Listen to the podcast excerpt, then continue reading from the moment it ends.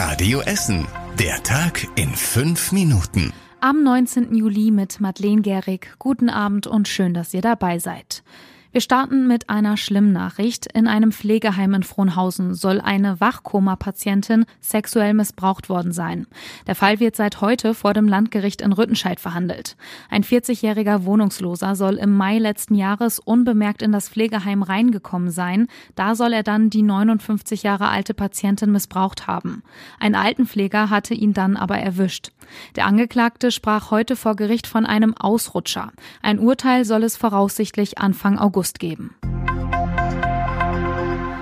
Für die Pflegekräfte am Uniklinikum in Essen hat sich die Situation bisher kaum verbessert. Vor genau einem Jahr ist ein elf Wochen langer Streik zu Ende gegangen. Heute hat das Klinikpersonal zurückgeblickt und ist enttäuscht. Immer noch gibt es viel zu wenig Personal, egal ob auf der Intensivstation oder zum Beispiel in der neurologischen Ambulanz. Da arbeitet die 25-jährige Franziska Kaiser. Wir buckeln uns auf gut Deutsch krumm, machen Überstunden, machen auch nicht dokumentierte Überstunden, ähm, arbeiten im Kopf zu Hause weiter und in der Pause und vor der Arbeitszeit und auch die Ärztinnen machen da tatsächlich ihren Teil vor der Arbeitszeit teilweise, damit wir zumindest eine lebenserhaltende Versorgung auf die Beine stellen können.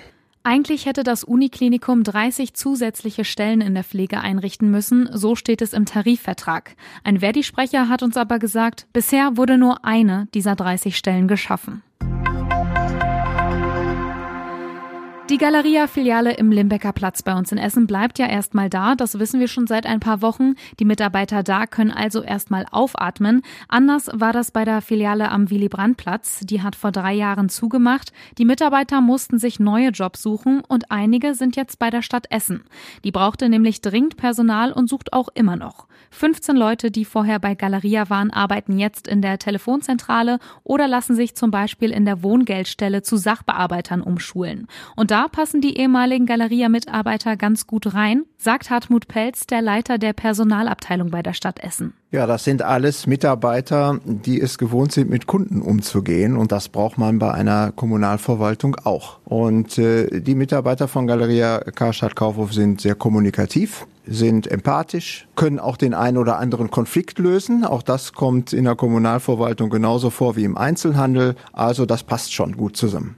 Und auch die ehemaligen Galeria-Mitarbeiter sind bei der Stadt sehr zufrieden, sagt zum Beispiel Ulrich Bartel. Er ist 60 Jahre alt und hat bis zum Schluss im Kaufhof am Willy-Brandt-Platz gearbeitet. Jetzt arbeitet er in der Telefonzentrale der Stadt. Ja, ich bin seit Januar 2021 hier und bin richtig happy, dass das geklappt hat und habe die Gewissheit, dass ich einen sicheren Job habe. Also das ist äh, total positiv und das baut mich auch immer wieder auf. Dass die Stellen bei der Stadt relativ sicher sind, scheint auch für noch mehr Galeria-Mitarbeiter ein gutes Argument zu sein. Die Stadt hat aktuell rund 100 Bewerbungen auf den Tisch liegen von Leuten, die früher bei Galeria gearbeitet haben oder aktuell noch da sind. Und wir bleiben bei der Personalsituation, wechseln aber zu den Freibädern bei uns in der Stadt. Da gibt es gute Nachrichten vom Freibad in Kettwig. Das hat jetzt wieder bis 20 Uhr abends auf, statt nur bis 18 Uhr.